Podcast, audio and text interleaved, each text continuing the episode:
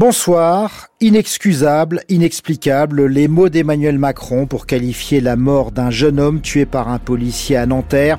L'exécutif veut éviter un embrasement des banlieues après une première nuit de violence.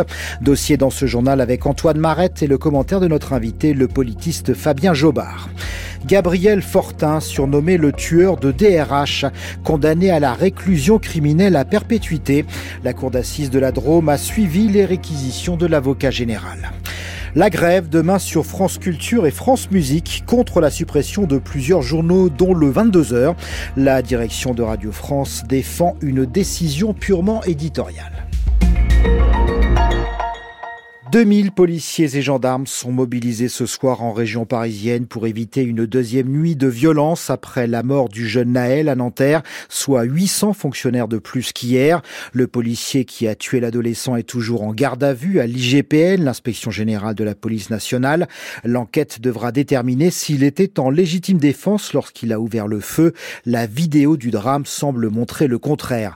Pour le gouvernement, il s'agit désormais d'empêcher une multiplication des émeutes trouvant les mots susceptibles de calmer la colère dans les quartiers, au risque, Antoine Marette, de se fâcher avec les syndicats de police. Ça a commencé ce matin par Emmanuel Macron. En déplacement à Marseille, le chef de l'État estime que le décès de Naël est inexplicable et inexcusable. Rien ne justifie la mort d'un jeune, selon le chef de l'État qui évoque, je cite, l'émotion de la nation tout entière. Puis arrive cette déclaration d'Elisabeth Borne devant les sénateurs. La Première ministre évoque l'intervention policière et la mort de Naël. Aujourd'hui, il y a un choc, un deuil, une colère. C'est à la justice d'y répondre. Je connais l'engagement de nos policiers et de nos gendarmes au quotidien sur le terrain. Ils savent que porter l'uniforme, c'est répondre à un devoir, celui de l'exemplarité. Les images choquantes diffusées hier montre une intervention qui ne semble manifestement pas conforme aux règles d'engagement de nos forces de l'ordre. Elisabeth Borne prend clairement parti. Comme Emmanuel Macron, elle prend le risque de se mettre à dos les syndicats de policiers. Mais la priorité aujourd'hui, c'est bien d'éviter un embrasement des banlieues. Au gouvernement, on a en mémoire les saillies de Nicolas Sarkozy en 2005, alors ministre de l'Intérieur.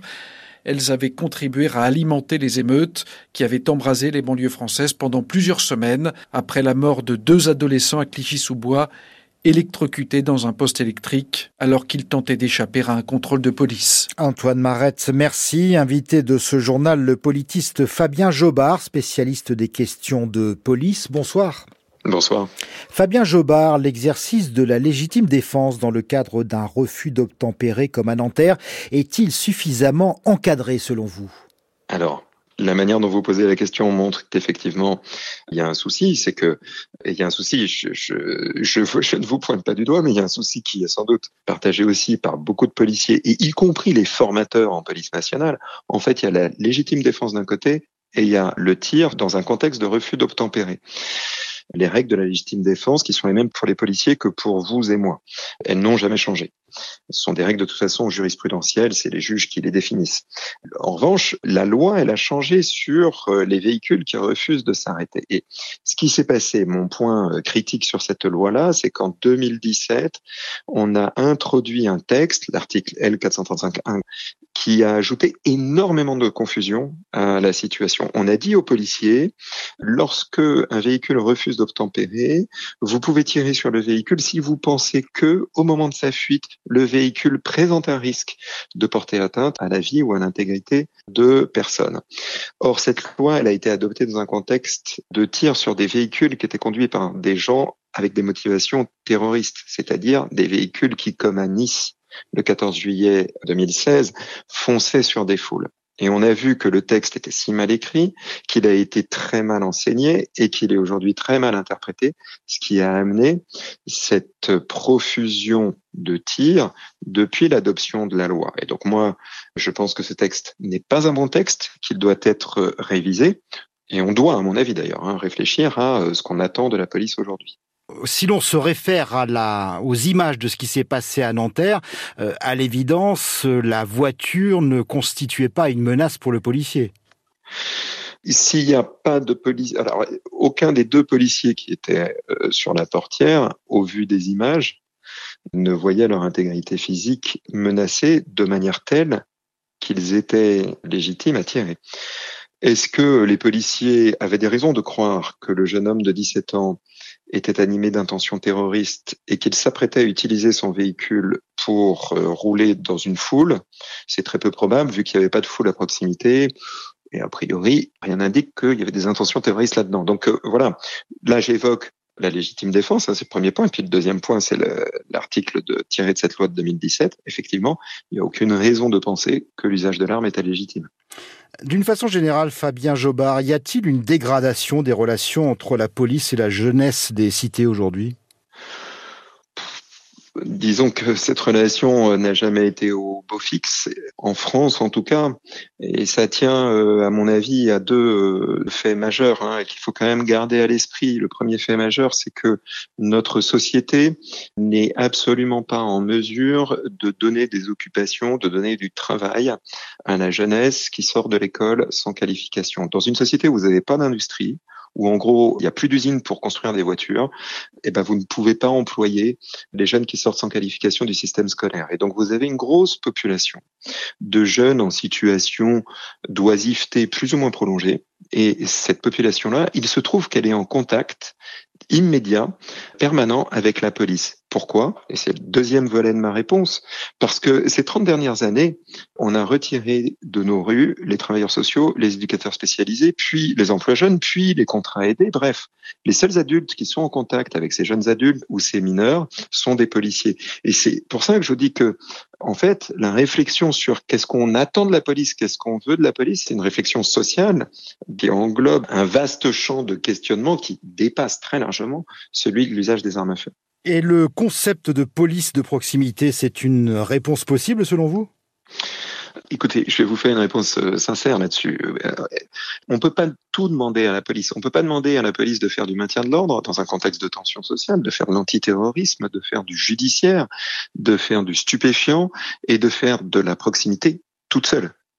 Si demain vous décrétez par je ne sais quel oukase qu'on retourne à la police de proximité, mais qu'en même temps, vous faites des policiers les seuls interlocuteurs des jeunes en situation d'oisiveté euh, dans nos cités, dans nos villes, ça ne peut pas marcher. Ce qu'il faut, c'est redonner aux maires les capacités budgétaires, culturelles aussi, parce qu'ils l'ont un peu oublié, hein, de remettre dans nos rues euh, des travailleurs sociaux, des éducateurs spécialisés, des agents de prévention, tels qu'on en avait encore dans les années 1970, 80, 90 encore, bien qu'on commençait dans les années 90 déjà à inventer des solutions un peu bancales type grand frère. Mais les policiers peuvent pas tout faire tout seuls. Fabien Jobard, politiste, merci d'avoir été l'invité de France Culture ce soir et merci à Aloïs Guérin pour la préparation. La cour d'assises de la Drôme a condamné ce soir Gabriel Fortin à la réclusion criminelle à perpétuité, assortie d'une peine de sûreté de 22 ans. Cet ingénieur au chômage de 46 ans été jugé pour l'assassinat de trois femmes, deux directrices des ressources humaines et une conseillère de Pôle emploi. Les jurés ont suivi les réquisitions de l'avocat général, mais ils ont aussi retenu l'altération du discernement de l'accusé, Florence Thurm. Aucune réaction de Gabriel Fortin à l'énoncé du verdict, aucune autre réaction dans la salle non plus. Le président avait prévenu qu'il ne le tolérerait pas. Le mari de l'une des victimes, Géraldine Caclin, sort entouré de ses deux enfants sans aucun commentaire. Puis Bertrand Michel, le DRH, qui a échappé à la tentative d'assassinat qui le visait, plutôt apaisé par le procès et la décision des jurés. Je pense qu'ils ont fait euh, ce qu'ils avaient à faire et moi ça me ça me donne de la sérénité. Je pense que la plaie n'aurait pas pu se fermer complètement si euh, s'il n'y avait pas eu le procès. C'est euh, inconfortable, mais ça fait partie du processus euh, de guérison de la blessure. Jean-Luc Pasquion, l'époux de Patricia Pasquion, conseillère Pôle Emploi abattue par Gabriel Fortin, avait lui bien du mal à contenir sa colère. J'ai perdu mon épouse. Moi, j'ai pris perpète. Et croyez-moi, je vous dis ça avec la boule au ventre. 22 ans de sûreté, pour moi, c'est pas cher payé. Perpétuité assortie de 22 ans de sûreté, c'est pourtant la peine maximale prévue par la loi. En revanche, même si cela ne l'a pas atténué, la Cour a entendu et retenu les arguments de la défense, l'altération du discernement plaidé par Romaric Château. C'est important lorsqu'une cour d'assises apprécie la situation d'un homme pendant une quinzaine de jours, qu'elle puisse dire qu'il est atteint d'un trouble mental et qu'il y a une altération de son discernement. Et encore une fois, je pense que c'est fondamental aussi pour les parties civiles de comprendre qui est Gabriel Fortin et que le silence qu'il leur oppose n'est pas un silence de dédain ou de mépris, mais tout simplement l'expression de cette maladie mentale. La question se pose désormais d'un second procès. Gabriel Fortin, dont l'audience a dépeint le caractère paranoïaque, obsessionnel et procédurier, dispose de 10 jours pour faire appel. Florence Turme depuis la cour d'assises de la Drôme à Valence.